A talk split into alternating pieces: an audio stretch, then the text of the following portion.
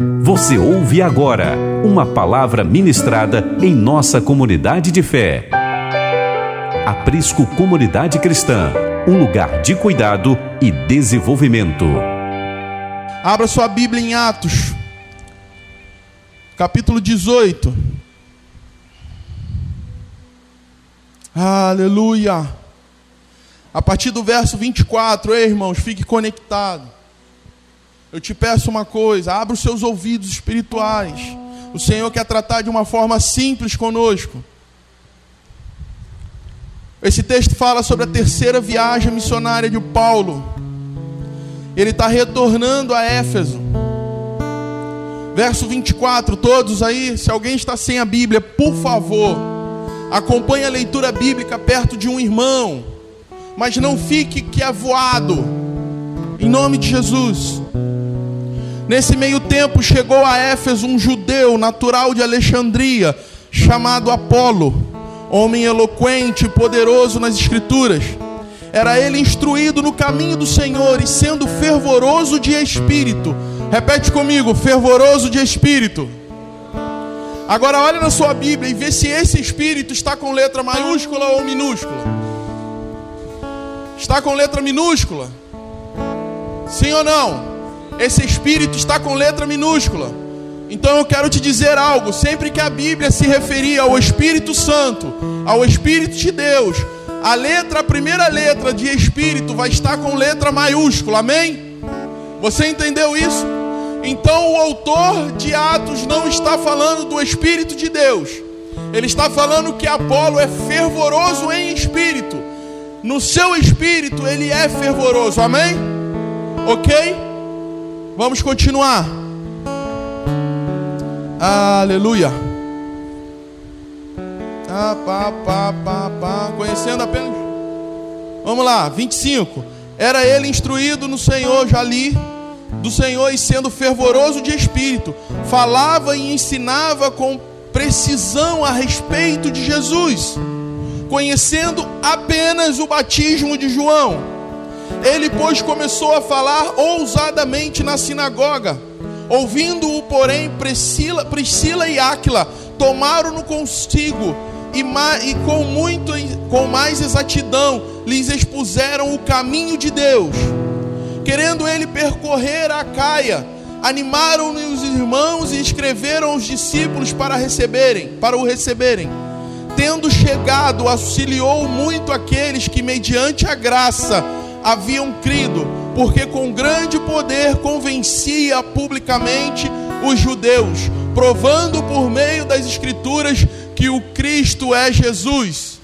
Repita comigo: por meio de grande poder, ele convencia. Escute isso. Primeiro nós lemos que ele era fervoroso no espírito dele. E depois nós lemos que com grande poder convencia. Amém? Isso nos diz algo. Isso nos diz um tempo em que estamos vivendo, ouvindo pessoas de extrema eloquência e fervor no seu espírito, convencendo a muitos no poder da sua eloquência, da sua pregação.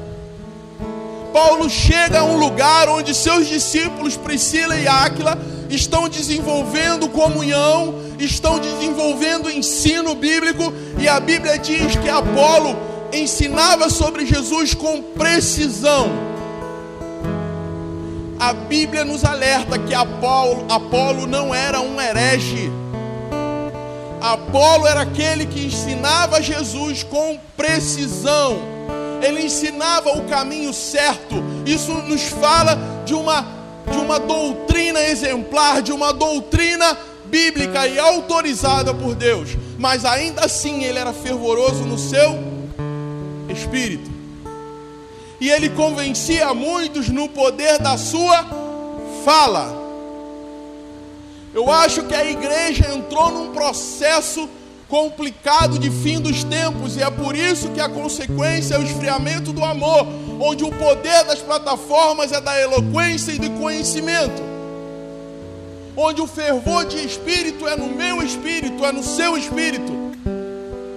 E Paulo se entra nessa realidade, e eu quero te dizer uma coisa: Em nome de Jesus, essa casa não vai ser um lugar onde nós matamos uma coisa em detrimento ao outro. Você não vai ver discursos aqui do tipo: ah, você estuda a Bíblia demais, você precisava parar de estudar a Bíblia e orar. Não. Você precisa continuar meditando e refletindo nas Escrituras, mas precisa entender que tem coisas que só a oração vai transformar. Só o poder, e não é o poder de conhecer a letra, e não é o poder de conhecer a lei, ainda que conhecendo a lei e a letra, vai nos ensinar, vai nos alimentar, vai nos evitar de gerar problemas e cair em certos problemas. Mas existem coisas que só o poder de Deus. E o que eu observei nessa conferência era uma simplicidade enquanto ia ministrar. Ainda que havia uma complexidade nas palavras, irmãos, deixa eu te falar uma coisa: cinco dias, basicamente cinco ministrações por dia. Pensa nisso. Tem hora que o cérebro parece que vai fundir. Você ainda está impactado pela outra palavra. Passa-se meia hora, uma hora, e vem outra mais quente ainda para te derrubar onde tu achou que tu já tinha caído. Entende? Chega um momento que tu tem que parar e falar: Senhor, eu já não tô, já não está processando. O HD lotou. Eu preciso de um externo. Aí tu vai para o caderno e começa a escrever, mas tu já começa a escrever meio que no natural. Aquilo ali tu, porque tu não consegue absorver tudo. Mas a proposta essa é, era essa, e nós fomos para lá com fervor no nosso espírito de receber algo de um espírito superior, de um espírito que é poderoso bastante para transformar nossas vidas. E o que eu observei foi momentos de, de ministração onde o ministro não estava nem aí se ia ministrar coisas teologicamente corretas. Vou dar um exemplo: no dia do Dandu, que ele não pregou nada, irmão. Ele falou testemunhos isolados, uma palavra isolada. No meio da pregação eu falava, gente, eu ainda estou esperando Deus me dar algo para ministrar. No meio da pregação, pensa, o cara já estava falando uma hora e meia. E ele falou: Você quer saber de uma coisa? Eu vou começar a orar por vocês. Ele impôs as mãos em sete mil pessoas. Sete mil pessoas. Fizeram uma fila, um corredor gigante, gigante um, um, um, senhor de 75 anos ficou em pé e impôs as mãos em 7 mil pessoas. Tu sabe o que é isso? Quando os nossos cultos dá 45 minutos, nós estamos com comichão. E o que fui ministrado naquilo que observei, muito mais do que ouvi, foi que os rudimentos da fé estavam presentes. Eu quero trazer um testemunho aqui que me machucou por dentro quando eu lembrei da nossa casa, da nossa comunidade local. Eu estava conversando com um apóstolo. Deixa eu te falar uma coisa. Talvez pelo vídeo aqueles que acompanhou não tenham noção de como o lugar era grande. O lugar era tão grande que cabia um campo de futebol no meio e sobrava muito espaço. O lugar era grande, muito grande. E a gente estava na galeria do lado contrário do, do, do altar. O altar estava lá muito depois do rio, lá tu só olhava uma formiguinha em cima do altar falando. E muitas das vezes tu olhava para o telão, porque o telão mostrava muito melhor. E a gente conversando com um apóstolo que há um dia ou dois dias atrás tinha pregado. Você sabe o que, que ele falou para mim? Oh, o irmão pegou o microfone lá, cara, começou a dar anúncio, anúncio de livro, anúncio de camisa. Vamos sair daqui porque é muito chato, o irmão está falando lá e a gente aqui conversando. O que é isso, irmão? Isso foi um soco na minha cara. Afonso estava. A gente teve que sair do campo de visão da pessoa que estava falando no microfone em sinal de respeito. Em sinal de respeito. Fica de pé, Vitor. Vamos fazer uma dinâmica aqui. Vira de costas. Vira de costas para mim. Isso. Você gosta de conversar com alguém assim? Vitor, então, eu estava vendo o jogo do Vasco, cara, estava muito ruim, o Vasco tomou um sacode hoje. E eu falei, glória a Deus, porque eles estavam achando que eles. Você consegue conversar com a nuca de alguém? Sim ou não, irmãos? Me respondam. Agora vira de frente para mim. Pega o seu celular. Fica de pé aqui e começa a mexer nele. Você consegue falar com alguém assim, cara, eu estava vendo o jogo do Vasco. Vasco tomou um sacode. Sabe? Pô, eu dei glória a Deus. Você gosta de conversar com alguém assim, irmãos? Por quê? Amém. Por que nós fazemos isso na nossa na, na casa do Senhor, no lugar que nós chamamos de igreja? Deixa eu te falar uma coisa sobre o princípio de honra. Honra nunca teve a ver com dinheiro. Honra nunca teve a ver com algo que tenha preço monetário. Honra, uma vida de honrar o irmão, ou você é honroso ou você é desonroso. Sabe por que eu tirei muitas das cadeiras e talvez eu tire mais? Porque você vai ser obrigado a estar do lado do irmão. E enquanto alguém estiver ministrando nessa plataforma e você entrar no Facebook e você entrar no Zap, o irmão vai ver a sua nudez. E talvez ele esteja usado por Deus para tocar no seu ombro e falar assim: ó, deixa eu orar por você. Porque não é possível que o Senhor grande, todo-poderoso, não pode cuidar da sua vida durante uma hora, uma hora e meia. Não é possível que o Senhor, o Rei da Glória, não é digno de receber o seu respeito durante uma hora, uma hora e vinte. Não é possível que nós declaramos em alta voz que o Senhor cuida da minha vida e eu preciso estar no celular durante 40 minutos de pregação 40 minutos preocupado com o que está acontecendo, hein? Nós não confiamos no Senhor. Precisamos voltar ao rudimento da fé. Por isso que eu diminuí as cadeiras e eu vou ser chato, porque o Senhor cobrou de mim, o Senhor soprou no meu ouvido. Filho, volte ao princípio de tudo, e ainda que você seja chato, é o meu espírito que convence. Então agora é obrigado sentar em comunidade. Tinha culto que eu via gente em todo lugar. Ei, deixa eu te dizer uma coisa: o pastoreio durante uma hora e meia de culto é aqui, não é lá fora. Pastoreio vai funcionar lá fora antes do culto e depois, mas quando formos cultuar ao Rei, quando formos declarar amor por Ele, vai ser para Ele, só para Ele. Nessa casa não vai ter culto a, a, a outro tipo de coisa a não ser para o Senhor. Ainda que venhamos a fazer a culto com um linguajar feminino, culto com um linguajar de criança, mas culto é só para um, é para o Rei da Glória, Senhor dos Senhores. Culto nós só prestamos para um, porque nós não somos politeístas. Nós não vamos adorar as senhoras, as crianças, os homens, os varões ou quem quer que seja. Valor em cultuar é para Ele, é por Ele e é com Ele. Voltar aos rudimentos da fé é voltar a praticar coisas que aprendemos na escolinha dominical.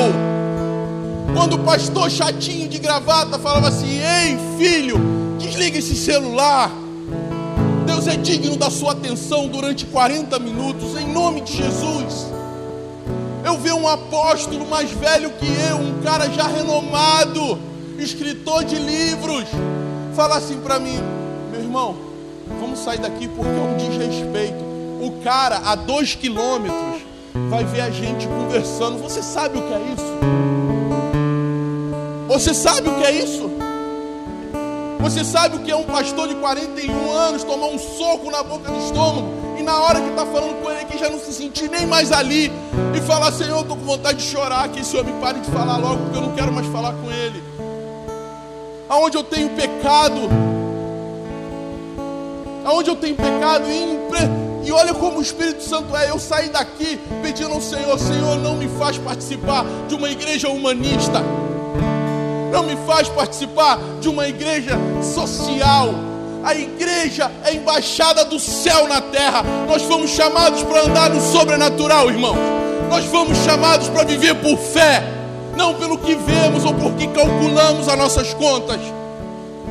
Está vendo tudo isso aqui, ó? Nós não tínhamos dinheiro para fazer. Não tínhamos dinheiro.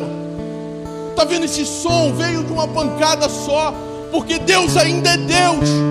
Deus ainda é responsável por aquilo que Ele começa na terra. E igreja não se inaugura, igreja nasce no coração do Senhor. E ainda que tenha meia dúzia de pessoas, se a igreja busca pelo Senhor e cultua o Senhor, ela é a igreja na terra. Não bastante desse soco na boca do estômago. O pregador pegou no microfone para pregar. Você sabe o que ele me disse? Xande, agora eu vou lá pro altar, lá do outro lado. Porque o pastor vai pregar. E eu preciso estar ali para dar um apoio a ele. Sabe o que é isso? Nas igrejas hoje a gente começa a pregar, é como se não acontecesse nada. Do jeito que está, fica. Eu preciso ficar me esgoelando aqui, gente. Chama o povo. Em nome de Jesus, eles não estão em casa a quilômetros, não, eles estão aqui do lado. Chama o povo, vamos começar o culto. Todo mundo sabe a hora do culto. E ninguém vem, fica olhando o relógio. Meu Deus, está na hora do culto. Está na hora de cultuar o meu Senhor. Deixa eu te dizer uma coisa: a mesa, o partir do pão, não vai substituir o poder de Deus, querido. O partir do pão e sentar à mesa é algo que Deus criou para que nós sejamos curados na nossa alma, mas o poder de Deus, ele se manifesta na fé naquilo que cremos e naquilo que ansiamos, se não há expectativa de ouvir uma palavra, se não há expectativa de adorar com música, se não há expectativa de entregar a sua oferta, o seu dízimo, nós estamos fazendo tudo errado. Nós estamos andando pelo natural. E eu conversava com o Fábio um tempo atrás, porque eu não aguento mais crente natural. Porque crente natural pensa assim: estou estressado, estou cansado, os dias são difíceis. Eu estou debaixo de pressão. O que, que você vai fazer, meu irmão? Eu vou para a praia. Eu vou para o teatro. Eu vou para um show. Eu vou para o cinema. Eu vou afagar minha alma, porque na verdade o que eu quero é calar minha alma. Não existe mais prazer em vir para a casa do Senhor. O salmo que Davi canta, alegrei, como me disseram, vamos à casa do Senhor, não existe mais. Precisamos voltar ao rudimento da fé. Adorar ao Senhor não é mais libertador. Libertador é jogar uma partida de videogame. Adorar ao Senhor não é mais prazeroso. Prazeroso é comer uma boa comida aí no japonês. O que, que nós estamos vivendo na terra, irmãos? Essa terra não é nossa. Ei, acorde para algo, você está de passagem. Você começou a morrer quando nasceu. E vai ficar tudo aqui. Vai ficar tudo aqui. A única coisa que nós levamos para o céu é a nossa adoração. E adoração não tem a ver com música. Adoração tem a ver com vida, vida cheia de Deus. Então eu não aguento mais de pessoas naturais vivendo como se fossem espirituais. Ei, está na hora, está na hora de declarar a nudez, está na hora de dizer: Eu estou pobre, cego e nu. Eu já estou desviado no caminho e eu preciso voltar aos caminhos do Senhor. Por quê? Porque eu tenho responsabilidade com essa mesa. Por quê? Porque um dia eu entendi que o Senhor puxou a cadeira para eu sentar. E desde quando eu deixo ela vazia, o Senhor não se alegra mais. Por quê? Porque eu escolhi pelo Senhor com toda a minha alma, com todo o meu corpo, com todo o meu entendimento. Não foi aquela noite ou aquele dia um momento emocional. A nossa vida pode estar apontando para isso, mas algo espiritual aconteceu. Porque a minha Bíblia e a sua Bíblia diz que houve festa no céu. E a gente perdeu esse entendimento. Ei, o céu fez festa, no, o céu fez festa por causa da sua vida. Você consegue lembrar no dia que você aceitou Jesus, entregou sua vida para Ele? Até isso foi nos roubado. Eu quero fazer um exercício aqui, ó. Você lembra do dia que você entregou a sua vida para Cristo? Com que intensidade você lembra disso? Foi um dia comum para você? Algo normal para você? O que que você faz com aquele dia que faz parte da tua história? Você acha que tudo terminou ali? Tu acha que aquilo era tudo que Deus podia fazer por você? Ei, irmãos, se nós entregamos a vida a Ele, paramos na salvação, nós emperramos a porta. A salvação é uma porta. E nós paramos nela, impedimos de pessoas entrar. Deixa eu te falar uma coisa, eu não estou falando de evangelismo dentro de ministério, eu estou falando da sua vida testemunhar Cristo. Quando você não caminha e sai da porta da salvação e avança em Deus, você para na porta e outras pessoas querendo entrar e a porta da salvação está entulhada com a sua vida. E aí você pergunta assim: ah, eu não tenho eloquência no que pregar, eu não evangelizo porque eu não sei o que falar, é porque um dia te ensinaram o que você tinha que falar. Eu quero te dizer uma coisa: tenta viver, tenta viver, tenta parar de falar de Deus e viver Deus, para você ver se as pessoas não vão olhar para essa porta e não vão desejar entrar por ela. Mas não, eu entreguei a minha vida para Jesus e eu parei na porta e ali eu estou. Eu sou salvo, e eu estou parado na porta impedindo outros de entrar, porque eles olham para a minha vida e falam: Você é salvo? Sério? É? Eu pensei que salvo era diferente. Vocês falam com tanta eloquência, vocês são tão parecidos com Apolo, vocês têm fervor no teu espírito. vocês convencem a gente pelo poder da pregação. Eu achava que era algo a mais. Sabe o que a gente fazia depois de um dia inteiro, irmãos? A gente não voltava para casa, não. A gente saía 9 horas, 8 e meia, 9 horas da casa, ia para lá, assistia duas ministrações de manhã, saía para almoçar, voltava para o lugar, encostava num canto, encostava a cabeça, tentava tirar um cochilo, não dava. Aí vinha outra ministração e a outra. Aí logo em seguida começava da noite e a gente ia chegar em casa, não podia pedir o Uber. A gente não podia pedir o Uber quando acabava o culto, porque ele entrava no dinâmico, não era? E de 10 reais pulava para 40. E pensa em três irmãos duros. pensa três irmãos com dinheiro contado ali. Não, vamos, vamos. Pelo amor de Deus, a gente está em outro estado, a gente precisa voltar para casa. Vamos gastar. Achar um lugar lá, 16 reais, comida à vontade, meu irmão, que alegria. Porque o lugar na conferência era caro, as coisas, né? Água, 3 reais. Guaracamp, 4 reais. Vai calculando aí, irmão. Almoço, 25 reais. E aí os irmãos duros do Rio tinha que um monte de gente comer, né? Falei, não, tudo bem. Mas a gente tem que procurar uma padaria, um boteco, um ovo cor-de-rosa, alguma coisa para alimentar, sabe? E assim a gente viveu ali quatro, cinco dias, cheio de vontade de voltar para cá e ver vocês, e de alguma forma tentar gritar para vocês: tem mais. Em nome de Jesus tem mais. Mas como a gente vai começar? Como a gente vai continuar construindo algo em fundamentos que estão abalados? em lugares que não tem alicerce. Então nós vamos voltar às turminhas de escola dominical, onde fala para você assim: Ei, irmão, traz a Bíblia para a igreja. Ei, deixa eu te falar uma coisa. Se você peca quando está com a Bíblia aberta e o zap toca lá e você entra, foge da aparência do mal. Traz a Bíbliazinha de papel para a igreja. Chega aqui, bota em modo avião. Sabe por quê? Porque o convite não é você vir adorar o Xande, não. Porque se fosse o Xande, tu vinha de qualquer jeito, fazia qualquer coisa, porque o Xande não é digno de adoração. Agora você diz que vem adorar o Rei dos Reis. Você diz que vem louvar o nome de Jesus. Em nome de Jesus, tenha responsabilidade com aquilo que você vem fazer aqui.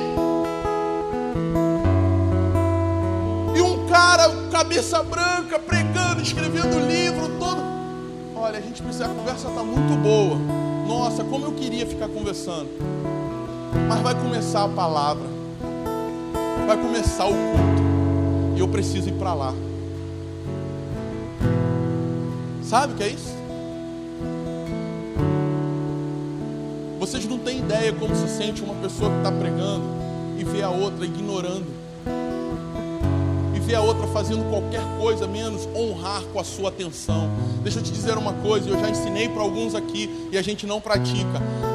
Saulo nem sempre foi rico, nem sempre foi construtor de tenda. E o que ele tinha para oferecer a Gamaliel, seu mestre, era sentar aos pés dele e dar toda a sua atenção para ele. Nós não estamos sendo consumidos aqui para que você venha fazer algo social na sua vida. A igreja não vai ser o resto de domingo, a igreja não vai ser o resto da tua semana. Em nome de Jesus, nós estamos no primeiro dia da semana, ou se torna sua primícia, ou não serve ou se torna aquilo que você tem para entregar de melhor para o Senhor no primeiro dia da semana, ou não venha, continue no teatro. Por quê? Porque Apolo pregava muito bem, ensinava muito bem, e o Senhor falou comigo: está vendo você? E agora eu quero ver ler o outro texto, que é complemento desse, que diz que quando Paulo chegou, olhou para aquela comunidade e viu comunhão. Paulo, quando chegou, viu ação social. Paulo, quando chegou naquela igreja em Efésios, de Efésios, ele viu Áquila e Priscila com mestre ensinando chamado Apolo, e ele sentou e falou: Uau, esse cara é bom. Ele ensina sobre Jesus com uma precisão. Parece até que Apolo andou com Jesus. E Paulo faz uma simples pergunta: Onde está o Espírito Santo? Vocês são bons. Vocês saem para a pizzaria e comem junto. Comunhão bacana. A casa de vocês é aberta. Vocês tomam um café, é só marcar e vocês vão. Vocês gostam de estar junto. Vocês têm um papo bacana. Sabe? Vocês têm uma, né, uma química. Olha, o ensino de vocês é bom, as palavras são robustas. Vocês ensinam Jesus certo, segundo as Escrituras. A Bíblia diz que ele era preciso, irmãos. Ah, Deus, me torna preciso nas Escrituras. Verso capítulo 19, Paulo vai dizendo assim: ó, aconteceu que estando Apolo em Corinto, Paulo tendo passado nas regiões mais altas, chegou a Éfase achando ali alguns discípulos, perguntou-lhe: Recebeste porventura o Espírito Santo quando cresces? Ao que lhe responderam: Pelo contrário, nem mesmo ouvindo, ouvimos falar da existência desse Espírito Santo. Então Paulo perguntou: Em que, pois, fois batizados? Responderam: No batismo de João. Disse-lhes Paulo: João realizou o batismo de arrependimento, dizendo ao povo que cresce nele, que vinha depois dele, a saber, em Jesus. Ele, tendo ouvido isto, foram batizados no nome do Senhor Jesus, e impondo-lhes a mão, Paulo, veio sobre eles o Espírito Santo, e tanto falavam em línguas quanto profetizavam tanto falavam em línguas quanto profetizavam. Tanto falavam em línguas quanto profetizavam. Deixa eu te dizer uma coisa: o Senhor não vai operar segundo você entende dele. O Senhor não vai fazer conforme o seu querer ou o que você espera, porque leu na Bíblia. Ele é soberano e ele é poderoso. Deixa eu te dizer uma coisa, irmãos, para que a gente não cometa os mesmos pecados. Ou ele tem tudo ou ele não tem nada. Você entende isso em nome de Jesus?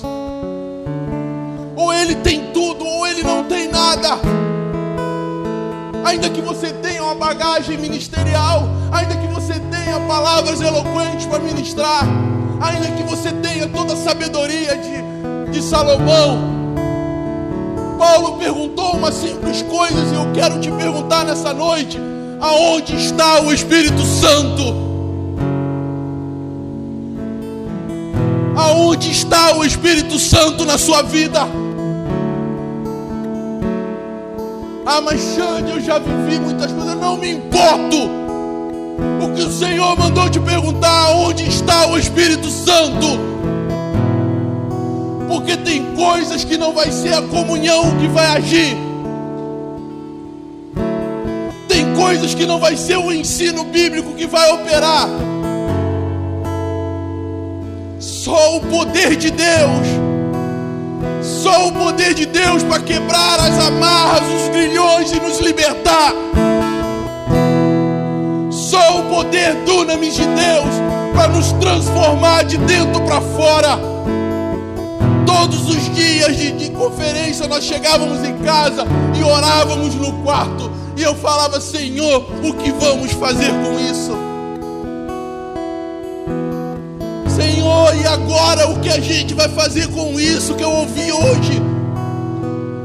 Um temor me tomava, eu falava, Deus, para que que eu ouvi isso? O que eu vou fazer agora? E muitos aqui não são mais inocentes das decisões que estão tomando. Aonde está o Espírito Santo?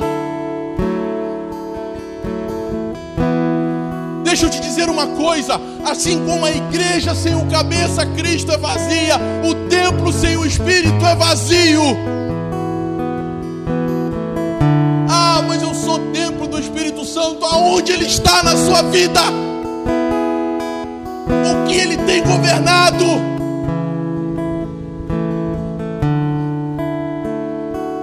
Vamos ser uma igreja humanista.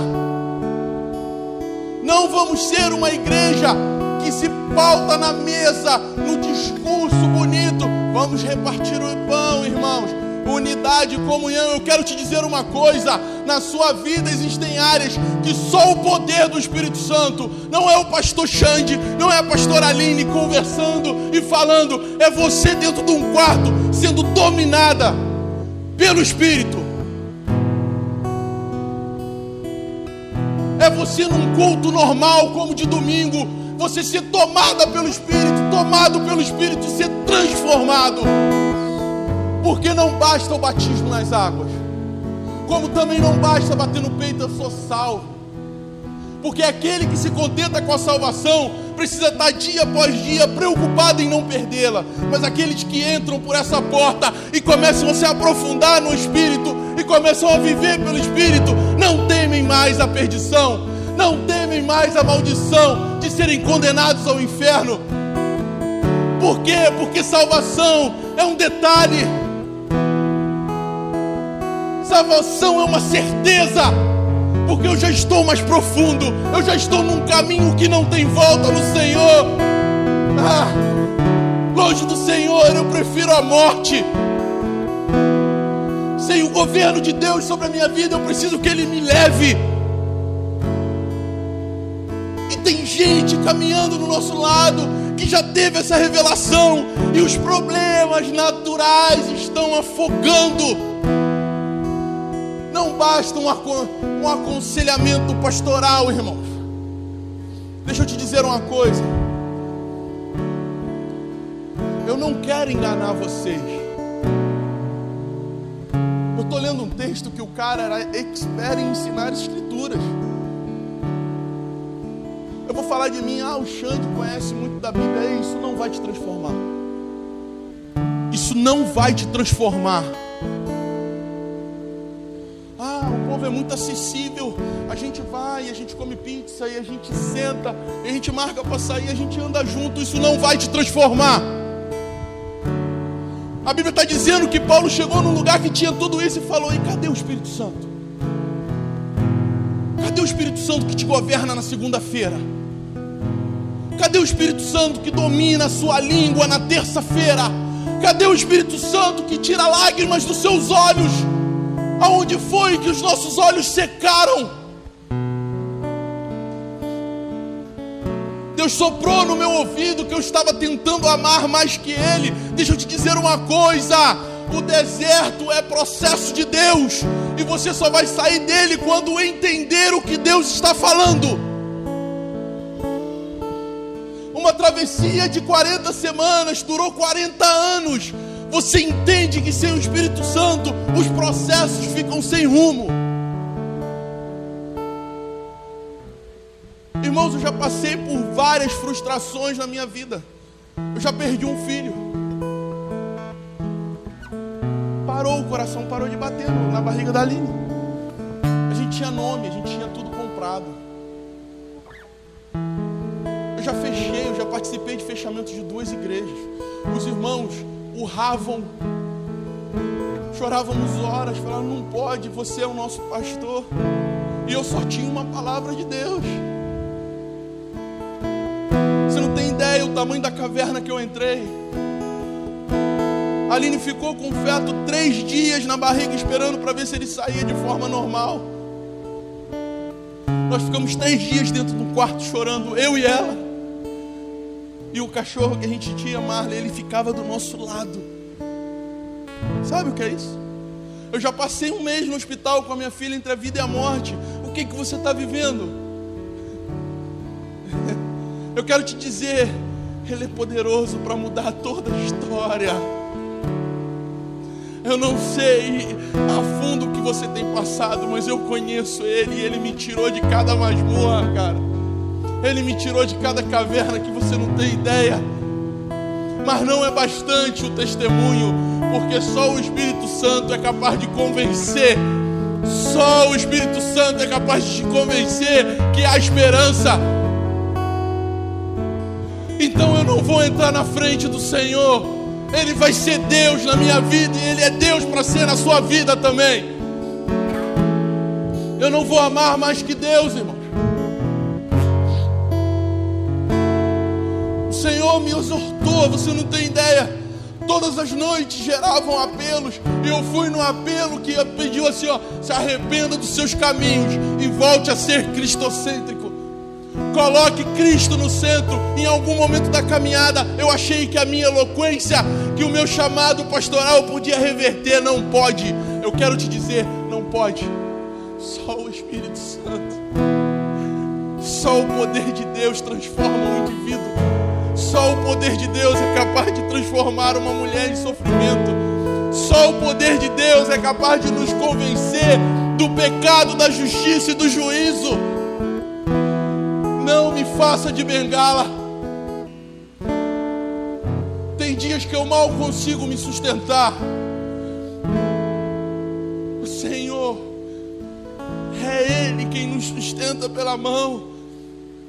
Você conhece o caminho, se volte para o Senhor. Essa palavra começa dizendo: o batismo nas águas é para arrependimento. Quando foi que nós deixamos o caminho do arrependimento?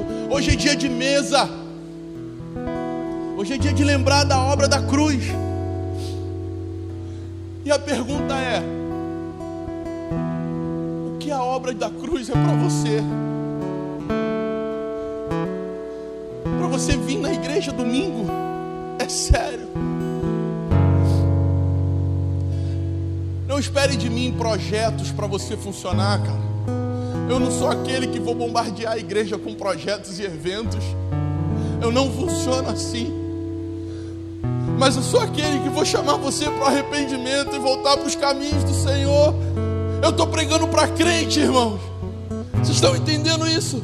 Paulo estava falando para um grupo de irmãos em Cristo que conheciam a verdade e foram batizados nas águas. E ele estava perguntando: onde está o Espírito Santo? Onde está o poder de Deus na sua vida? Sabe o que Deus falou para mim? Eu li hoje, mandei o texto para o Afonso, marquei. Você não impõe as mãos sobre a ovelha e o rebanho que eu te dei. Você não protege elas.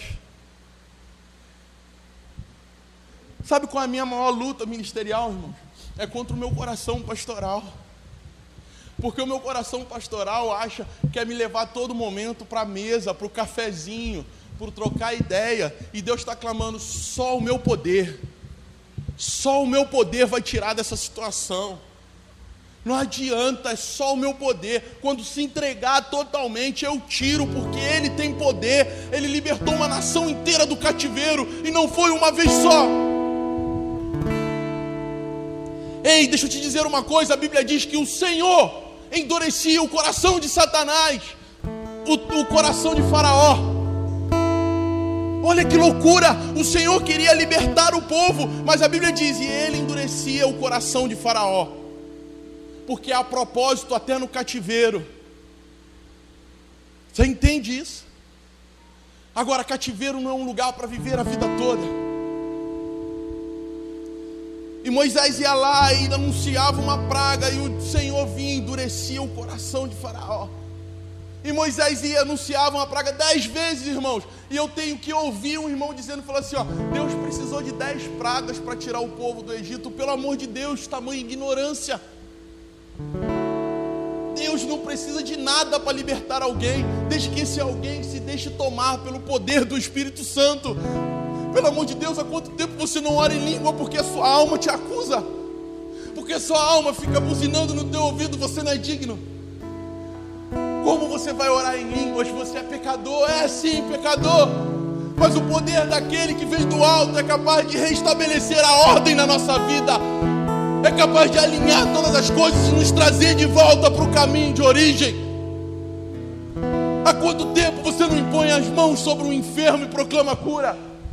Porque sua alma te acusa. Há quantas e quantas vezes você ficou no final da igreja debaixo de acusação?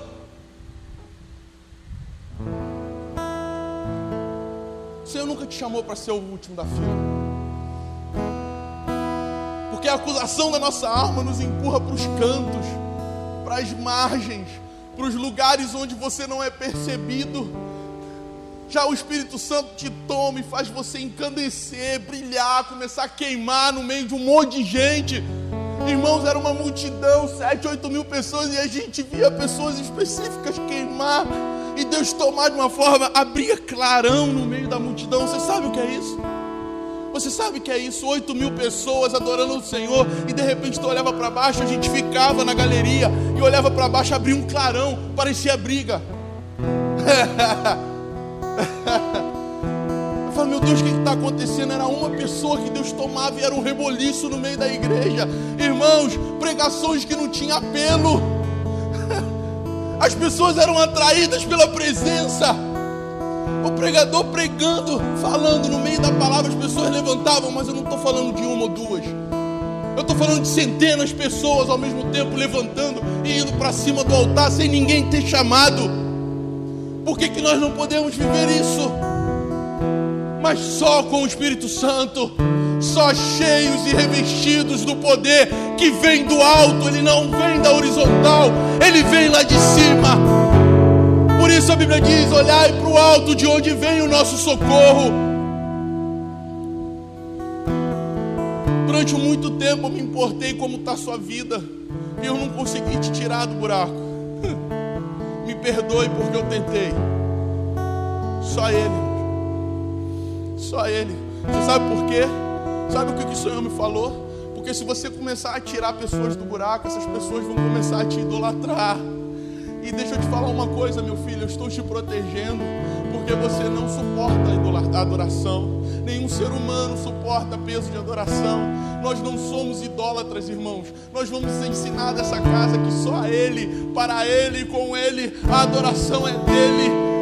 O respeito vai ser mútuo. O mesmo respeito que eu cobrar de vocês, eu vou dar a vocês. Não é porque há um cargo eclesiástico porque não há um ministério, uma liderança que eu vou faltar com respeito. O meu desejo é ver todos vocês ministrando aqui e eu sentado na primeira fileira, te honrando com a minha atenção. Então eu não posso ficar mendigando, porque eu não fui chamado para sentar debaixo das mesas e comer de migalha, irmão. Essa casa hoje vira uma chave e volta para os trilhos ou você reconhece o poder do Espírito Santo, ou você vai continuar na sua masmorra. E deixa eu te dizer uma coisa: o poder do Espírito Santo não está preso a essas paredes, porque quando nós vamos embora, isso aqui vira difícil. Se você não se voltar para o Senhor no recôndito do seu lar, se você não voltar a buscar o Senhor com amor e paixão, o, a travessia do deserto vai continuar. E eu em nome de Jesus, me entenda, eu não posso fazer muita coisa. Talvez em algum momento eu abri um guarda-sol para amenizar, para você não desmaiar. Mas logo em seguida esse guarda-sol vai fechar e você vai voltar para o sol. E no deserto ele é escaldante. Ele é terrível. Ele queima os nossos miolos. Sol do deserto é cruel. O deserto é um lugar hostil. É um lugar que as suas lágrimas ninguém vê. É um lugar onde a sua fé é abalada. Por isso o Senhor teve que levantar uma nuvem durante o dia e uma coluna de fogo à noite, porque ele sabia que aquele povo não ia aguentar, porque era uma geração que não tinha provado de Deus, só tinha ouvido falar. Você entende isso? Nós não podemos viver como uma geração que ouviu falar de Deus. Entende isso em nome de Jesus? Você não pode terceirizar a sua fé.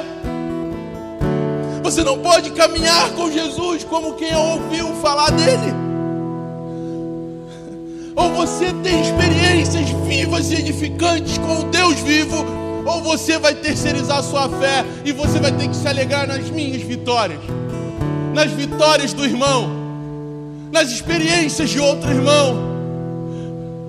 Ou você se volta para o Senhor e se entrega totalmente a Ele e vai viver as suas experiências, ou você em algum momento vai parar e o próximo passo é regredir.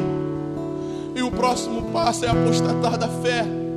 É olhar para a igreja do Senhor como um entretenimento de final de semana.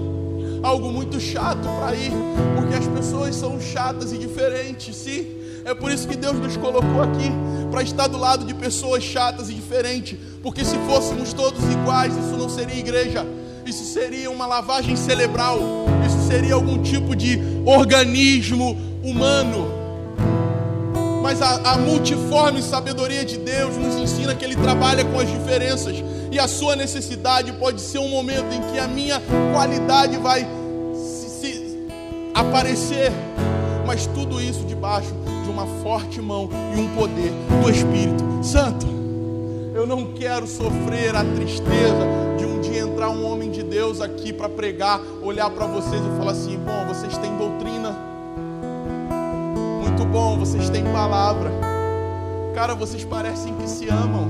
Vocês cuidam um do outro. E vai pegar nessa plataforma e vai perguntar pra gente: cadê o Espírito Santo?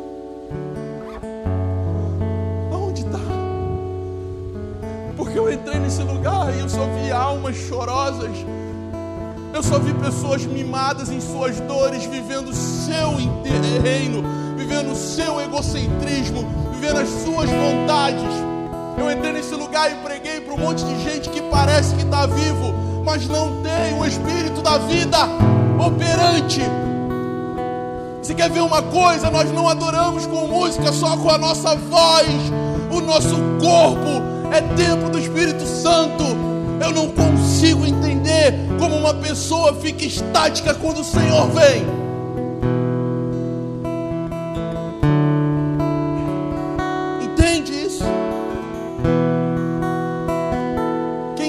falando é uma pessoa que está se convertendo. E que Deus falou no mezinho da minha orelha assim, ó. Xande, queridão, você prega legal, cara. Você estuda pra caramba para pregar, você fala coisas precisas. Você ama as pessoas, você abre a tua casa, você perde madrugada. Aí ele sussurrou no meu ouvido assim, ó. Cadê o meu espírito?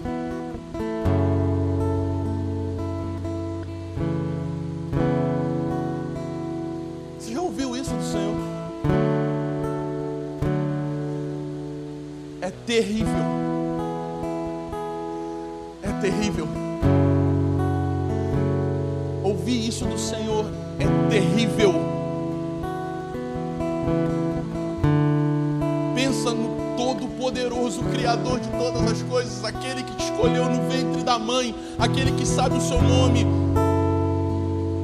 Perguntar para você: cadê meu espírito? Eu não sou um pregador de pataquada, de fazer graça para alcançar a tua alma, mas eu quero te dizer uma coisa nessa noite: senta nessa mesa, come desse pão,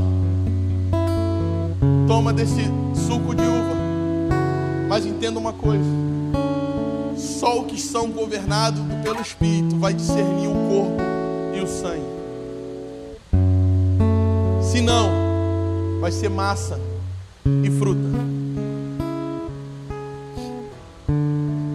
Se não, vai ser como meninos. As crianças vão vir e para elas é um pedaço de pão ruim e um suco de. Mas para aqueles que estão cheios do Espírito, aqueles que vivem pelo Espírito discernem que é o corpo e o sangue de Cristo. E isso tem poder.